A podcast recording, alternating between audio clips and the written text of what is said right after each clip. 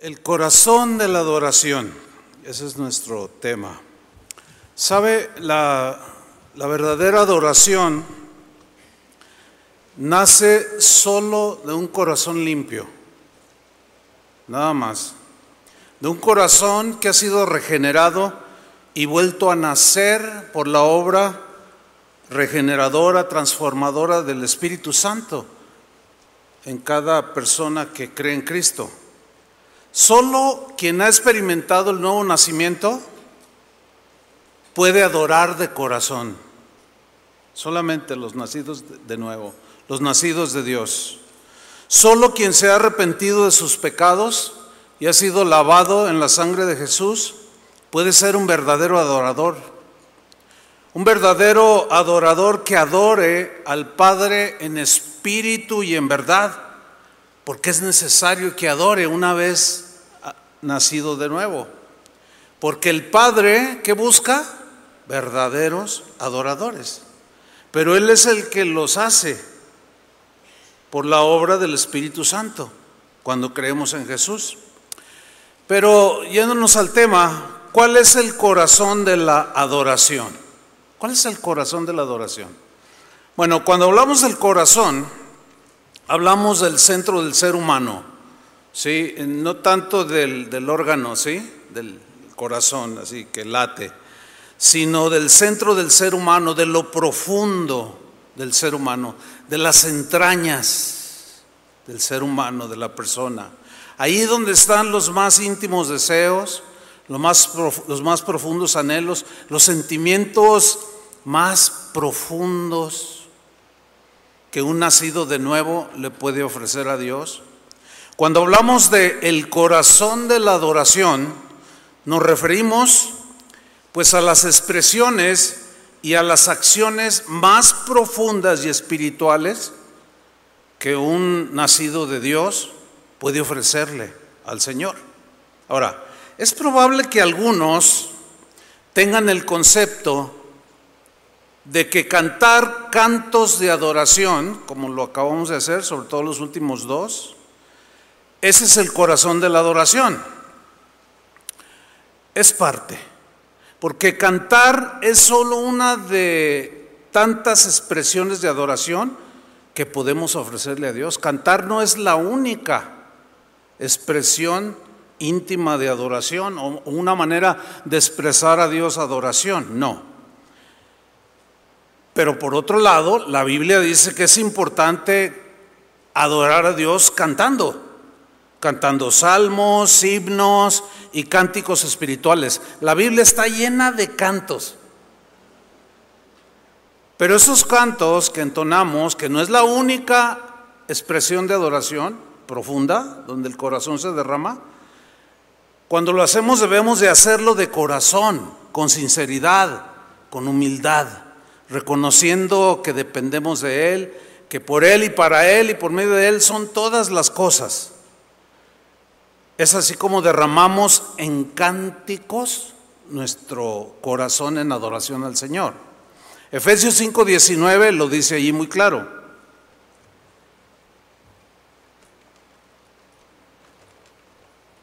Lo leo, eh, voy a leerlo en la versión en lenguaje actual. Dice, cuando se reúnan, como ahorita que estamos reunidos, canten salmos, dice en esta versión. Canten salmos, ya les cantamos varios salmos. Himnos y cánticos espirituales. No tengo tiempo para definir cada uno, pero son diferentes expresiones. Cantando. ¿Ok?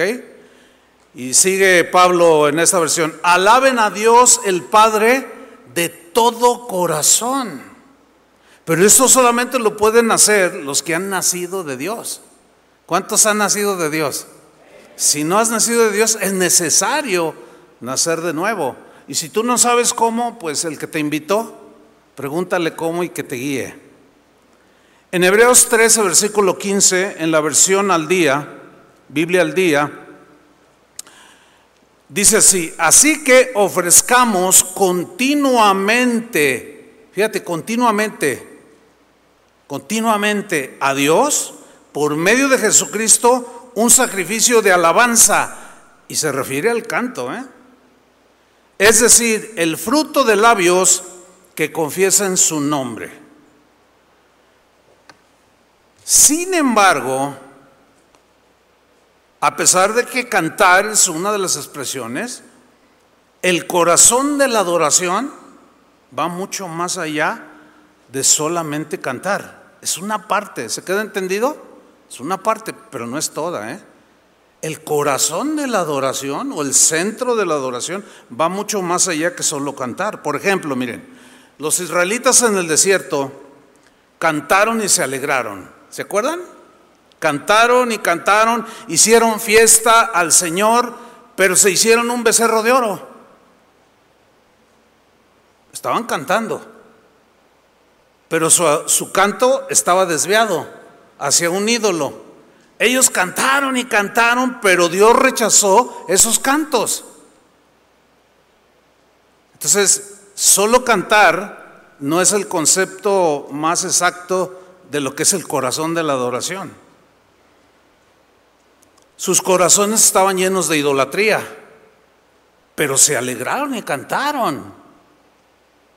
Quiere decir que algo había en el corazón de todos estos que estaban alrededor de, un becerro cantando y danzando.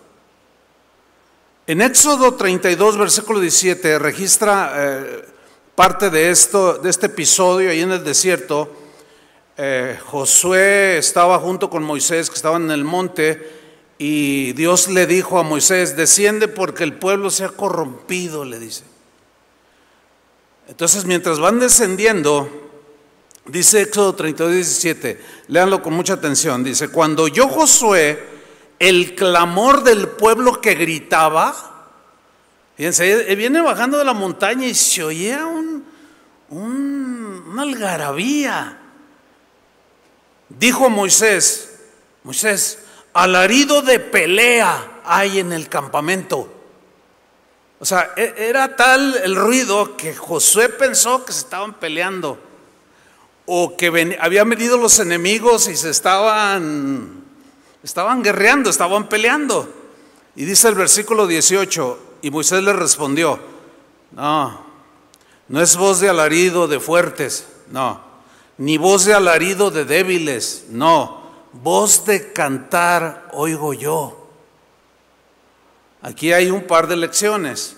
Aquí vemos a un novel o neófito nuevo eh, que está aprendiendo a discernir las cosas espirituales contra alguien o, en, eh, en contraparte a Moisés que tenía ya mucha experiencia de comunión con Dios, de llamado de Dios, de entender, en este caso, la verdadera relación, la verdadera adoración. Y Moisés acierta. Dice, no, están cantando. Están cantando. Y, como que Josué no estaba muy convencido. Dice el versículo 19, y aconteció que cuando él llegó al campamento, o sea, Moisés, y vio el becerro, o sea, un ídolo, y vio el becerro y las danzas. La danza es otra expresión de tantas otras de algarabía, de regocijo, celebrando a Dios sus hechos poderosos. Entonces Moisés ve a un becerro de oro y vio que estaban danzando el pueblo elegido de Dios. Y ardió la ira de Moisés, porque se habían desviado la adoración, habían degradado la adoración, habían reducido a Dios a un montón de oro con forma de becerro. Dice, y arrojó las tablas de sus manos y las quebró al pie del monte. Estaba muy enojado Moisés. ¿Cómo es posible? Que después de haber visto las maravillas del que no se ve, ahora lo quieren ver en forma de becerro. Qué insensatez. Dice el versículo 20, y tomó el becerro que habían hecho y lo quemó en el fuego, o sea, lo fundió de nuevo y lo molió hasta reducirlo a polvo, que esparció sobre las aguas y lo dio a beber a los hijos de Israel. ¿Se puede imaginar esa escena? Órale, para, órale. Estaba enojado Moisés. Miren, en los tiempos del profeta Amós, Israel volvía, como decíamos en la mesa redonda, que ni había mesa y ni era redonda.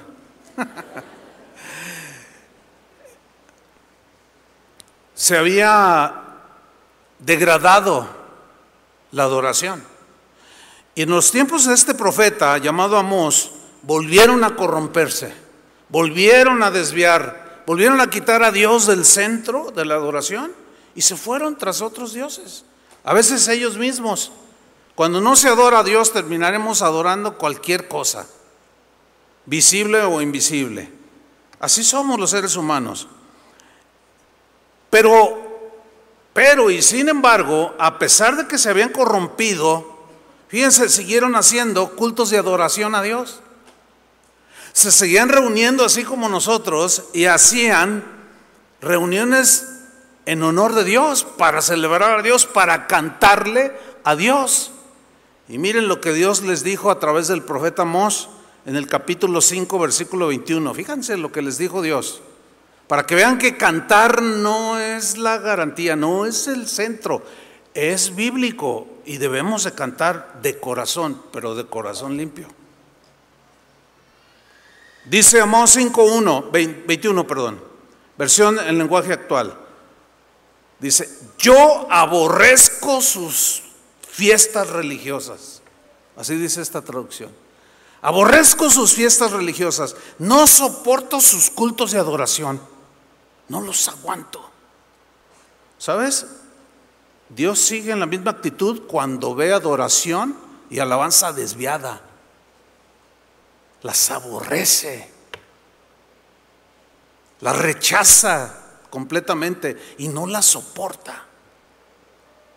Dice el versículo 22, ustedes se acercan a mí trayendo toda clase de ofrendas, pero yo no quiero ni mirarlas. Fuerte, ¿no? Pero cantaban. Dice el versículo 23, mira cómo lo traduce, vayan a cantar otra parte. Órale, no quiero oír sus cantos. Vayan a, cantar otra parte. No quiero oír esa música de arpa. Algunos usan este versículo para decir que no se deben de usar instrumentos musicales. Nada que ver, nada que ver. Aquí es el rechazo al corazón idólatra, al desvío del centro que es Dios, no a, no usar instrumentos. En la Reina Valera traduce Quita de mí la multitud de tus cantares y las salmodias de tus instrumentos. No las quiero escuchar. Pero estaban todos alegres como nosotros estábamos alegres hace un rato. Danzando, brincando, alegrándonos, celebrando las obras del Señor. Todo es legítimo siempre y cuando se haga al Dios verdadero con el corazón correcto. ¿Se están dando cuenta que cantar no es el centro de la adoración? No. Pero seguimos leyendo, versículo 24. Mejor traten con justicia a los demás. Nota cómo hace un giro Dios mismo acerca del canto todo contaminado por la actitud, la vida, las acciones del Israel de ese tiempo. Mejor traten con justicia a los demás y sean justos como yo lo soy, que abunden sus buenas acciones como abundan las aguas de un río caudaloso. Noten en dónde se está centrando Dios, en la vida, en las acciones cotidianas de la vida. Concluimos pues que cantar en adoración y en alabanza es importante. Es bíblico. Sin embargo, para que Dios acepte nuestros cantos de alabanza y de adoración, debe ser respaldados esos cantos con una vida consagrada, con una vida entregada en santidad a Dios. Dios acepta nuestros cantos de adoración cuando van acordes a la clase de vida que Jesús vino a darnos, esa vida nueva donde las cosas viejas pasaron. Ya no podemos amar al mundo ni las cosas que están en el mundo. Porque si lo hacemos y le cantamos, esos cantos son rechazados por Dios. A mí no deja de sorprenderme y continuamente lo menciono, no deja de sorprenderme que cristianos, que yo no puedo dudar si son nacidos o no de nuevo, no lo sé, pero a veces me, me pregunto, eh, pastor, ¿le puedo hacer una pregunta? Este, ¿Puedo oír música del mundo? ¿Está bien o está mal? ¿Está mal oír música del mundo? Pues de qué habla la música del mundo? ¿Qué exalta la música del mundo? No me digan que a Dios. Entonces, o sea, es una pregunta tan ofensiva a Dios. Es como decirle, bueno, yo, yo cuando me reúno con todos los hermanos, eh, pues te canto. Pero por acá, pues me aviento mis palomazos con, con el potrillo, con, con Luis Miguel, y bueno, esos son los más fresas, ¿no? Pero no, a mí me gustan las madres. ¿Qué tiene? La música Dios la creó y empiezan con sus rollos, empiezan a contaminar todo. Y yo sé que hay predicadores, yo lo sé, yo los he escuchado, que justifican escuchar la música del mundo. Bueno, cada quien. Pero yo estoy convencido y no es la regla, simplemente estoy mostrando lo que la Biblia dice. Porque esos, esos que escuchan, que son seculares, o del mundo, pues no me diga que su vida es un ejemplo a, imitar. ¿Verdad que no? ¿O sí? Entonces, ¿qué, ¿qué? La Biblia dice, piensen en lo que es bueno, en lo que es justo, en lo que es limpio, en fin. Entonces concluimos que cantar en adoración es importante, sin embargo, para Dios, para que Dios acepte nuestros cantos de adoración deben ir respaldados con una vida acorde a la vida nueva que Jesús vino a darnos. Escuchen bien todos lo siguiente. ¿Saben cuál es el corazón de la adoración? Porque a fin de cuentas ese es el tema, ¿no? ¿Sí está aquí? ¿Saben cuál es el verdadero corazón de la adoración? El corazón de la adoración es una vida de obediencia. Ese es el corazón de la adoración, hermano. Esa es la adoración en su máxima expresión.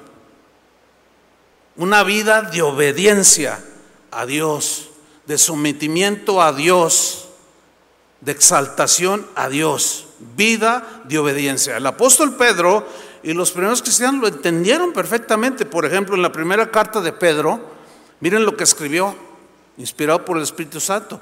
Voy a leer 1 Pedro 1, 1 y 2 en la versión del lenguaje actual. Dice, yo Pedro, que soy enviado de Jesucristo a anunciar su mensaje, saludo a todos los cristianos que viven como extranjeros en las regiones de Ponto, Galacia, Capadocia, Asia y Bitinia. De acuerdo con su plan, sigan con atención, Dios el Padre decidió elegirlos a ustedes para que fueran su pueblo. ¿Cuántos son pueblo de Dios? Ok, somos, aquí, aquí estamos reflejados, aquí estamos incluidos. Nos eligió para que fuéramos su pueblo. Y por medio del Espíritu Santo, lo que yo dije un principio de nacer de nuevo, y de la muerte de Jesucristo, Dios los ha limpiado de todo pecado. ¿Para qué? ¿Para seguir en lo mismo? No, ahí lo dice claramente, para que lo obedezcan. Jesús dijo, si me amáis, obedeced mis mandamientos. La obediencia, hermanos, en todos los niveles, ese es, ese es el corazón de la verdadera adoración, porque habla de un corazón dócil, humilde, que en verdad quiere honrar a Dios con su vida.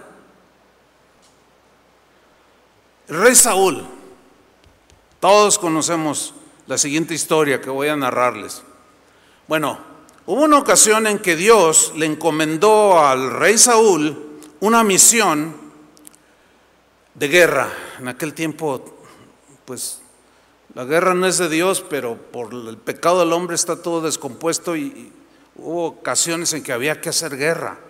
Y Dios encomienda al rey Saúl a una misión contra uno de los acérrimos enemigos de Israel. La orden era, ve y destruye a los amalecitas. Los amalecitas fueron los que no le tendieron la mano a Israel cuando salió de Egipto, que llegaron a pedir ayuda y dijeron, no, no, largo de aquí. se tornaron en los peores enemigos, de los peores enemigos de Israel. Y Dios le dice, ve y destruyelos en guerra. Ahora la pregunta aquí es, ¿qué debería de hacer Saúl a la orden de Dios? De exterminar a esos paganos. ¿Qué es lo que debía de hacer Saúl? Díganlo. Obedecer. Pero ¿qué hizo Saúl? Desobedeció. No obedeció a la orden de Dios. A veces las órdenes de Dios son, son, o sea, son fuertes. Por ejemplo, cuando Jesús dijo, niégate a ti mismo, eso es fuerte. Eso confronta todo lo que el ser humano trae acá adentro. ¿Sí? Saúl desobedeció, hizo lo que quiso. Obedeció solo lo que a él le pareció conveniente. Y enseguida viene la reacción de Dios a la desobediencia de Saúl. Voy a leer primero de Samuel 15:10 en la versión en lenguaje actual. Dice, entonces Dios le dijo a Samuel, Samuel era un profeta de Dios consagrado desde niño, nació y creció ahí en la casa de Dios. Y le dice Dios a Samuel, Saúl no me, no me hace caso ni me obedece. Pues, hace lo que quiere. Dice que me adora, que me ofrece sacrificios, pero no me hace caso ni me obedece.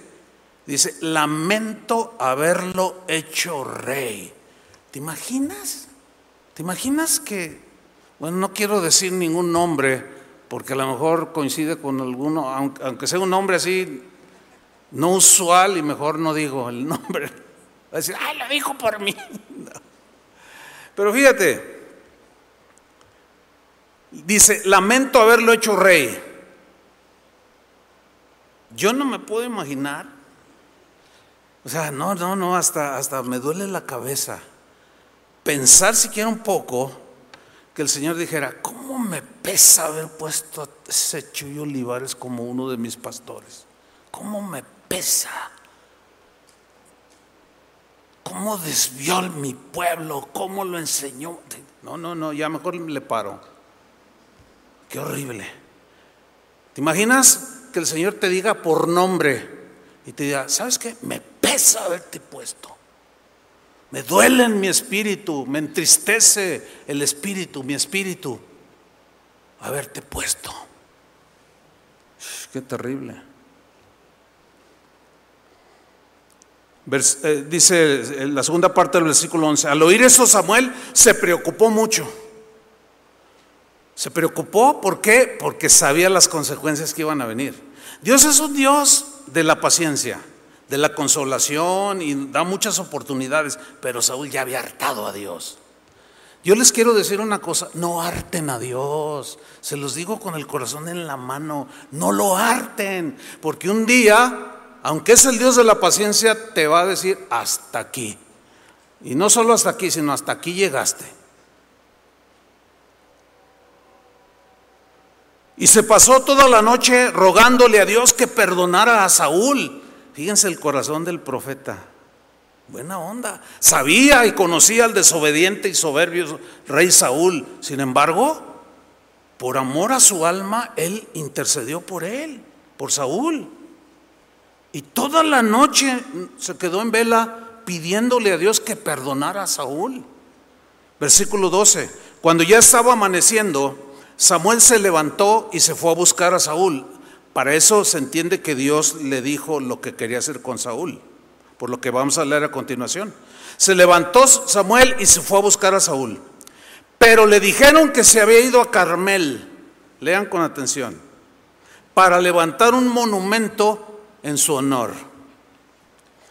Miren, hacer monumentos en aquellos tiempos de guerra, los monumentos consistían en acumular piedras y hacer como columnas. Esos eran monumentos y era común hacerlos para celebrar las victorias que tenían en la guerra. Pero el orgulloso corazón de Saúl le impedía reconocer su desobediencia. Él sabía que estaba desobedeciendo y aún así fue y levantó una columna, un monumento en señal de que había ganado. había obtenido la victoria. En la versión, en lenguaje, en, otra versión, en eh, versión moderna, dice en recuerdo de su victoria, de su victoria. ¿Saben qué fue lo que está, realmente hizo Saúl aquí? Magnificó su desobediencia. Era un monumento que estaba ahí puesto para decir, de ese tamaño, de dos, tres metros de altura, esa columna de piedra sobre piedra, de ese tamaño es la desobediencia, es mi desobediencia. Así es el necio. Es palpable que el orgullo en el corazón de este rey era evidente. Él se premió a sí mismo. Sola, él solo se hizo barra, como dicen en Sudamérica, él solo se hizo, se echó porras, ay, qué tremendo rey soy. Y para conmemorar mi victoria y cuando la gente pase por aquí, esta, esta parte y ve el monumento, ah, Saúl, eso recuerda la gran victoria del rey Saúl, sin saber que era su gran vergüenza. Dice el versículo 13, Samuel se fue a buscarlo. Y cuando lo encontró, Saúl le dijo a Samuel, que Dios te bendiga. Ya cumplí las órdenes de Dios. Seguramente han escuchado un refrán que dice, explicación no pedida, ¿qué? acusación manifiesta, que significa que todo aquel que da una explicación sin que se le haya pedido, está encubriendo que no hizo lo que debería de haber hecho, que está mintiendo. Así como los niños, que llegas tú a tu casa y los ves todos embarrados de mermelada y dices, yo no me comí la mermelada. Tú no le estás preguntando quién se comió la mermelada, ni sabes, ni, siquiera te has dado cuenta. Yo no me comí la mermelada, todos embarrados así. Así estaba este rey. Yo obedecí las órdenes del Señor. Pero al verdadero hombre de Dios es difícil tomarle el pelo. Dios ya le había revelado a Samuel todo este rollo que Saúl había hecho. Ahora fíjate el versículo 14. En respuesta Samuel le, pregunta, si en verdad has cumplido las órdenes de Dios, ¿de quién son esas ovejas? La reina Valera dice, ¿de, esos validos de ovejas qué? ¿De quién son esos toros?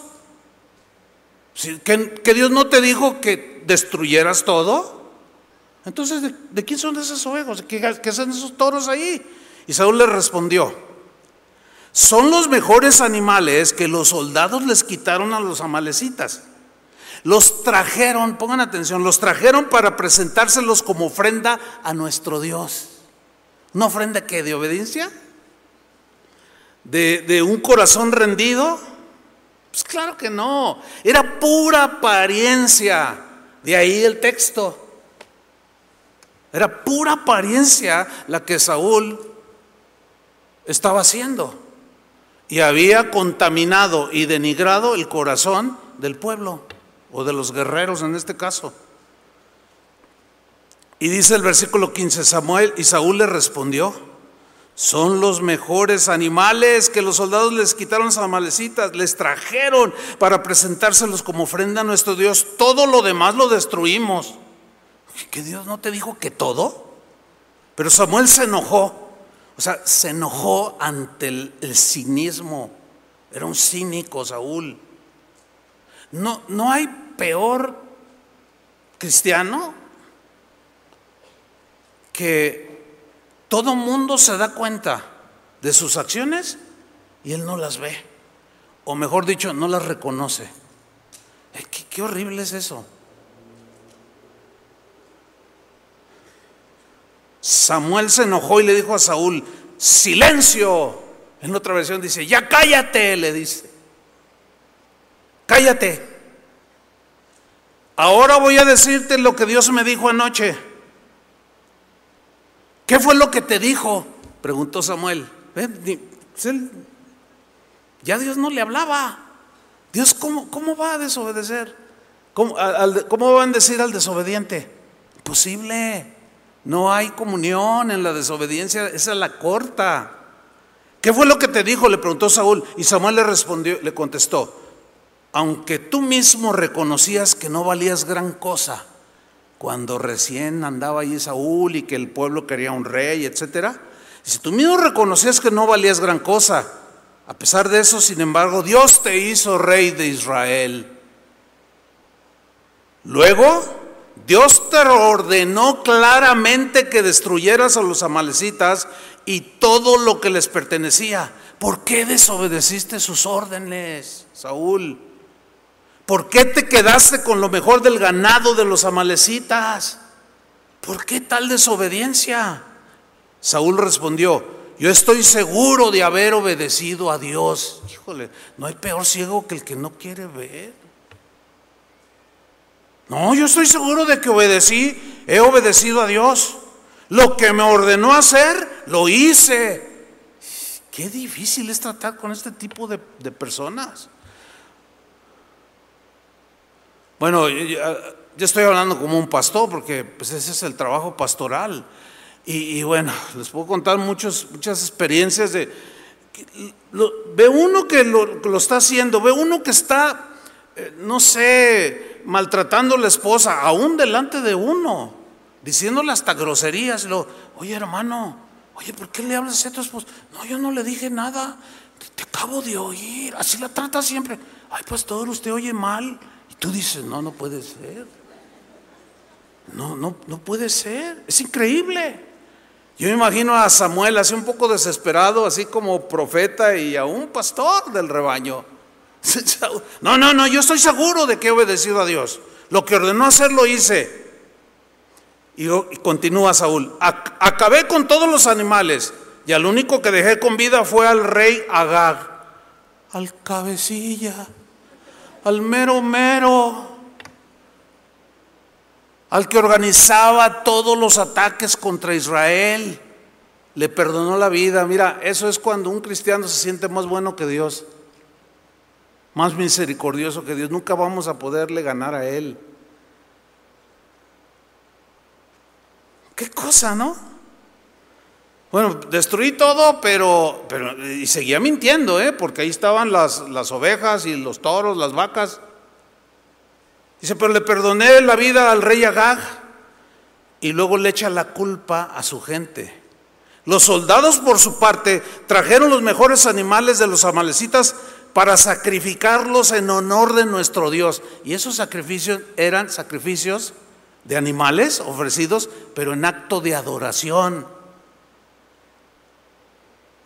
Pero Samuel le dijo, a Dios le agrada más que le obedezcan y no que le traigan ofrendas. Es mejor obedecerle que ofrecer los mejores animales. Versículo 23, rebelarse contra Dios es tan malo como consultar a brujos y adivinos. Así lo equipara Dios. No está bien adorar a dioses falsos ni tampoco desobedecer a Dios. Como tú no quieres nada con Él, Dios tampoco quiere nada contigo, Saúl. Híjole, no, no, a mí me, esto me pone la piel así de, gallina, dice, ¿no? O sea, ¿qué, ¿qué, historia? ¿Sabes qué, Saúl? Como tú no quieres nada con él, no, claro, eh, Samuel, ¿qué estás diciendo? Pues si yo le canto, yo le alabo y le ofrezco sacrificios. Cállate, hipócrita. Imagínatelo a Samuel, bien enojado. Pero tú no quieres nada con Dios, pues este es el mensaje. Dios tampoco quiere nada contigo. ¿Qué pasó con el rey de Tiro? Dios no quiso nada con él. ¿Qué pasó con el rey de Babilonia? Dios no quiso nada con él. ¿Qué pasó con Satanás? Dios no quiso nada con él. ¿Qué pasó con Coré? Dios no quiso nada con él.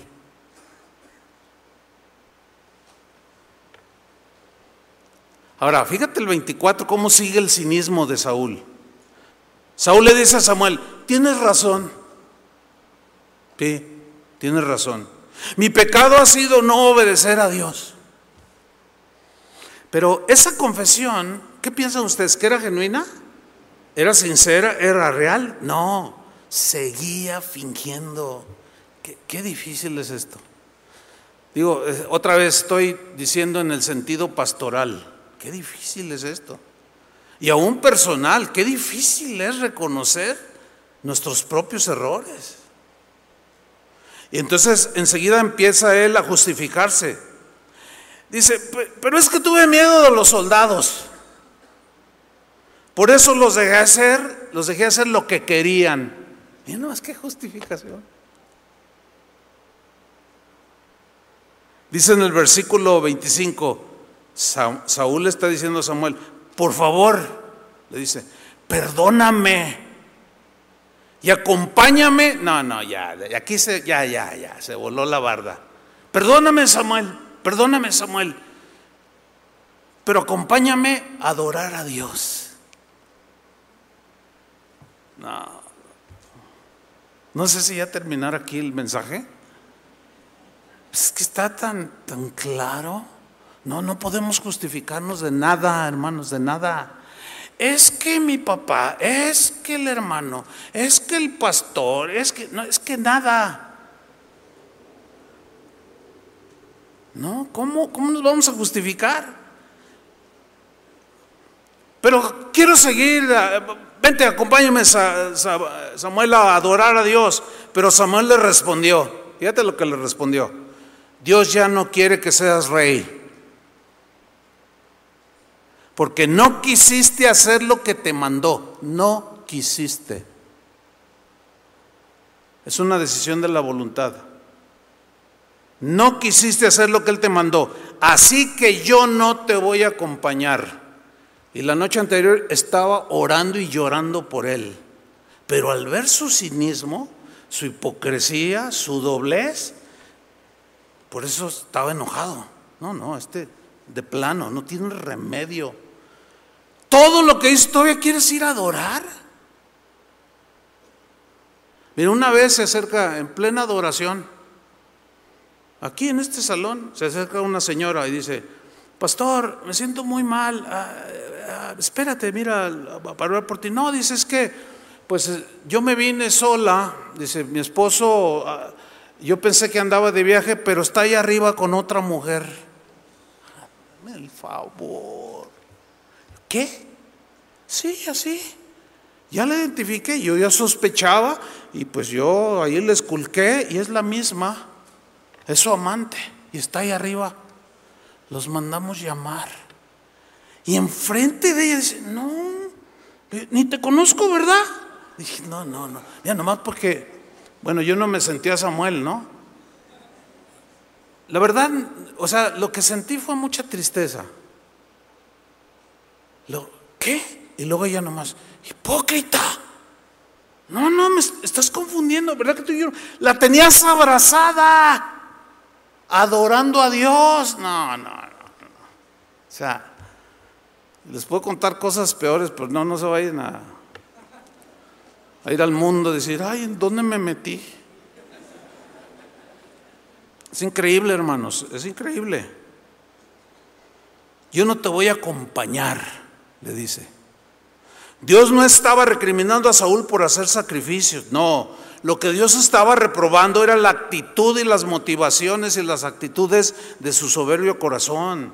Porque un sacrificio en esos tiempos era un ritual de adoración a Dios que el hombre le ofrecía y demostraba que había una relación entre ambos, por eso hacían sacrificios eh, como un signo de, de adoración y de comunión.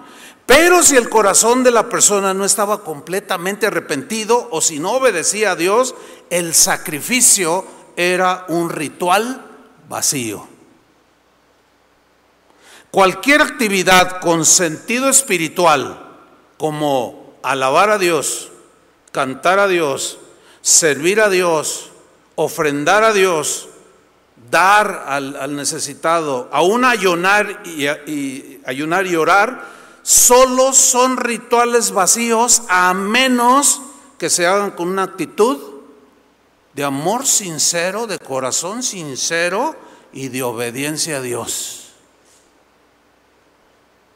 Si no obedeces a Dios, puro ritual.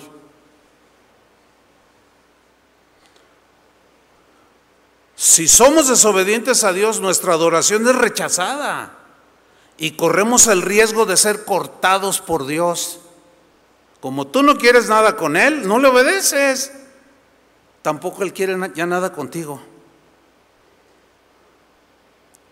Pero hay un ejemplo que describe, pues es un ejemplo de un hombre muy conocido en la Biblia, ahorita les voy a decir quién es, que era muy distinto, fue muy distinto al rey Saúl.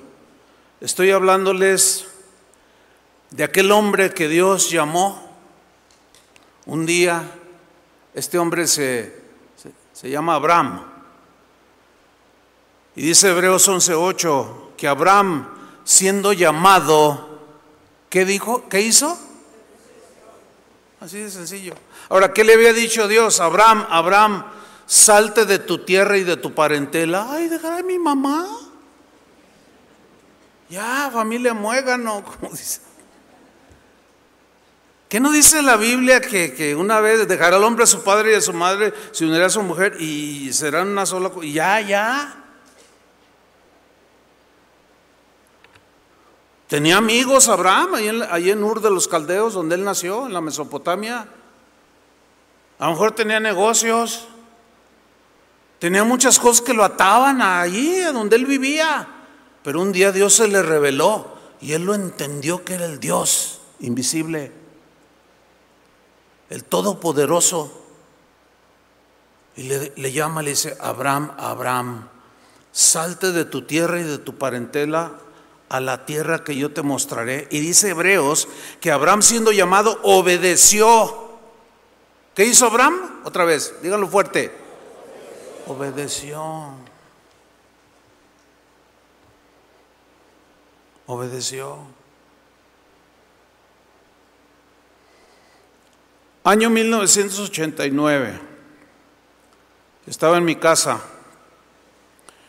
Eh, eh, en ese tiempo la, congregación Casa de Oración pues, tenía algunos años, siete años, de haber, de haber, iniciado. Y yo como pastor estaba súper bendecido por ver la bendición del Señor. Y estoy ahí en mi cuarto y de repente Dios me habla y me dice, te vas a ir a Argentina de misionero. Yo le dije, Argentina, yo ni conozco, no conozco a nadie. Dice, no, tú te vas a ir a Argentina. Te quiero allá. yo, pues, imagínate, no conozco, no, sé nada de Argentina. ¿Y, ¿Y por qué allá? No discutas, te quiero allá. Yo dije, ok Señor, pero, pero ¿cómo le digo a mi esposa? ¿Cómo le digo a mi esposa? Y, pasaron unos días y yo nervioso porque ¿cómo le decía a mi esposa? Y luego yo, yo decía, ¿y la congregación? ¿Y quién se va a quedar en la congregación? ¿Y qué van a hacer si no tienen mucha experiencia? Y yo empecé a poner muchos pretextos. Y un día, decidido a hablar con mi esposa, ella estaba en la cocina, estaba allí cocinando, y yo llegué y, estaba ahí. Eh, y, luego ella, mientras cocinaba, me, miró así me dice, ¿qué? ¿Me quieres decir algo? Bueno, pues dice, sí, ya sé que, ya sé, nos vamos a ir a Argentina. Yo dije, qué pero ¿cómo sabes? Hace dos meses que Dios me dijo.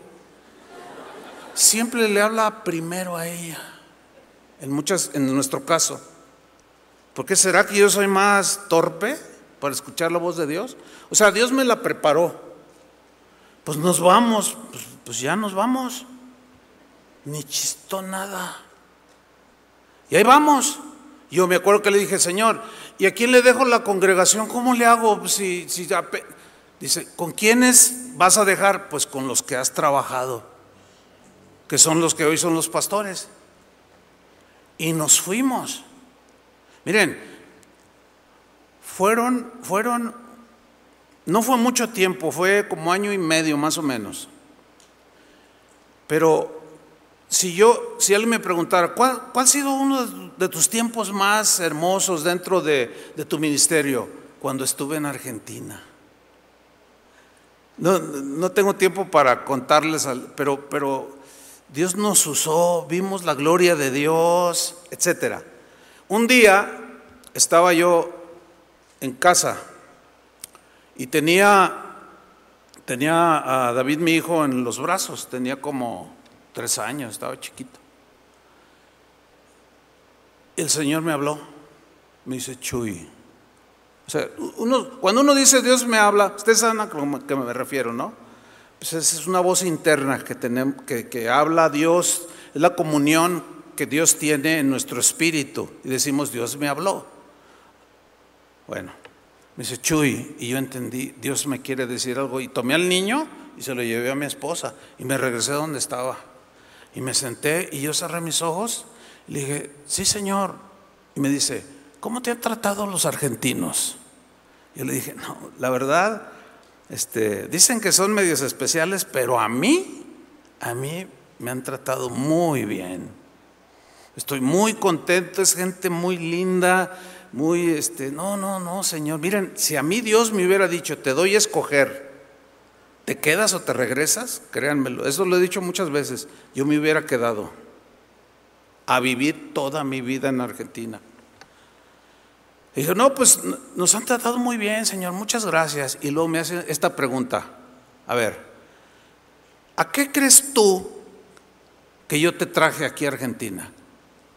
Y yo le contesté, oh, bueno, pues a compartir lo que tú me has dado y enseñarles. No, no, estás equivocado, me dijo. Si fuera por eso, hay mejores maestros que tú, que te llevan por mucho. Yo dije, yo me saqué de onda, dije, ¿cómo? Dice, no, yo solamente te traje para ver hasta dónde eres capaz de obedecerme. Yo dije, ¿cómo? ¿Sí? Y ahora ya sé el terreno que he ganado en tu corazón. Porque donde te diga vas, sí. Lo que te diga que hagas, lo haces, sí. Aunque se te venga el mundo encima, sí. Bueno, ya regrésate a Guadalajara. Y yo, sí, me dice, lee Jeremías. Y empecé a leer Jeremías. Y llego allí por el capítulo 11 más o menos, donde Dios le dice a Jeremías, Jeremías, ve y cómprate un cinto y ahí va Jeremías y se compró un cinto. Dice, aquí está, ya lo compré. Dice, ahora veo junto al Éufrates, ahí a la orilla del río Éufrates, ve y entiérralo. Y dicen los entendidos que hay una distancia, hay una controversia si son 11 o 14 kilómetros, pero vamos a poner que son 11, para tener misericordia de Jeremías, ¿no? Bueno. Entonces, compra el, el cinto y se va. Camina 11 kilómetros. Dice, ya llegué aquí al Éufrates, bueno, ahora entiérralo. Y hace un hoyo y lo entierra. Y se regresa. Camina otros 11 kilómetros. ¿Cuántos van? 22 kilómetros. Y pasa un tiempo y Dios le habla y dice, Jeremías, heme aquí, Señor. Dice, ¿te acuerdas del cinto que enterraste junto al Éufrates? Dice, sí, ve y desentiérralo. Se avienta otros 11. Y, y no había Uber ni nada, ¿eh? O sea, era, era caminando, ¿sí? ¿Ya lleva cuántos? 33. Entonces, desentierra el cinturón y lo saca y le dice, aquí está. Y le dice, ¿cómo está el cinturón, Jeremías? Dice, está podrido. Así está Israel. Cuando yo estoy leyendo eso, era simplemente obediencia del profeta. ¿Qué rollo con Dios? ¿De que, ¿Por qué lo hizo caminar 44 kilómetros nomás para decirle que Israel estaba podrido? No, no, no, ese no es el punto. El punto es a ver hasta dónde me obedeces, aún en los pequeños detalles. Ese es el punto. Ese es el centro de la adoración, hermanos. Me dijo, ya regrésate a Guadalajara. Así, de simple. Por la fe, Abraham, siendo llamado, obedeció para salir al lugar que había de recibir como herencia y salió sin saber a dónde iba. sin palabras. Después Dios, ustedes conocen la historia de Abraham, le promete un hijo, se lo da. Él espera 25 años, finalmente se lo da, el niño empieza a crecer y un día Dios le dice, Abraham, Abraham, sacrifícame a tu hijo dame a tu hijo, a tu amado y único hijo, le dice, dámelo en sacrificio. ¿Y Abraham qué hizo? Tomó al niño. Se calcula que tenía entre 10, 11 años, 12, Isaac. Tomó al niño sin chistar, eso es lo que me impacta, sin decir nada. Y tomó a Isaac, tomó unos burritos, les puso leña. ¿Y a dónde vamos, papá? Es que vamos a ir a ofrecer un sacrificio, hijo, a Dios, de adoración. Y ahí van caminando, oye, papá, pues, pero ¿dónde está el cordero? Dice, tú camina, hijo, tú camina. Llegan al lugar donde Dios le había dicho que le ofreciera el holocausto en adoración a Dios. Amarra a su hijo y el, Isaac que tipifica a Cristo como oveja muda, que no habló, no decía nada, lo ató, tomó un cuchillo y cuando estaba a punto de degollarlo, pero antes de eso, su hijo le dijo, papá, aquí está la leña, aquí está todo, pero ¿y el cordero? Dios proveerá, hijo, Dios proveerá un cordero. Toma el cuchillo, fíjate hasta dónde fue la prueba de obediencia. Y cuando estaba a punto de degollarlo, el ángel de Jehová le dijo, detente Abraham, detente, porque ahora ya sé que temes a Dios. Génesis 22, 12. El ángel le dijo, detente, no le hagas daño al muchacho, no le hagas nada porque ahora sé que tú respetas y obedeces a Dios porque no le negaste a tu único hijo. Abraham había llegado al corazón de la adoración, la obediencia. Ese es el corazón de la adoración. Canta, sí, canta todo. Lo, a mí me encanta cantar. Es más, todo el día canto. Siempre estoy escuchando, cantando. Es, algo, es más, cuando me levanto al baño a las 3 de la mañana, en cuanto me levanto, luego, luego en mi mente empiezo a cantar. Yo soy un cantor. Ya no lo hago así en público, ¿no? Pero yo soy un cantor. Canta todo lo que quieras. Pero si no obedeces a Dios, queda en un ritual. Y Dios no quiere nada de eso. ¿Quieres llegar al corazón de la adoración? Obedece a Dios. Ese es el corazón de la adoración. Pónganse de pie, hermanos. Cierra tus ojos así en esta en esta actitud solemne, porque creo que este es el meollo del asunto. Este Congreso de Alabanza no, no nada más es así un evento, así, nada más porque se le ocurrió a alguien, no. Si no es Dios buscando tu corazón, cierra tus ojos. Y una actitud de respeto y de humildad, lo primero que hay que hacer es reconocer nuestras desobediencias. Por favor, no, no te justifiques delante de Dios. No le digas, ay Señor, sí, yo te desobedecí, pero no, no, no, no, no, no. Ya echa el Saúl que traes cargando por mucho tiempo.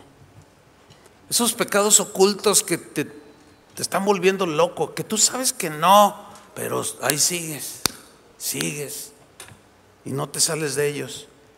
Y luego quieres venir y, a presentarle a Dios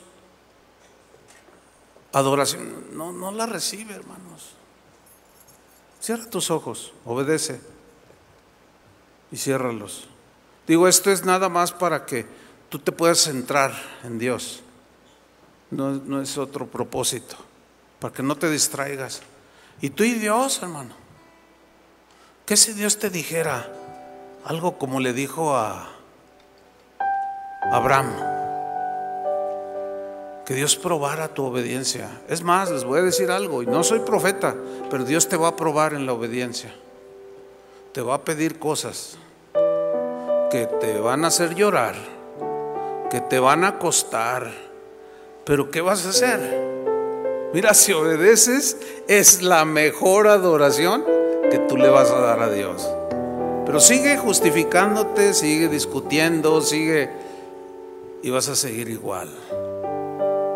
el Señor, perdóname, ayúdame. Tú, tú nos, nos diste, me diste tu Espíritu Santo para obedecer.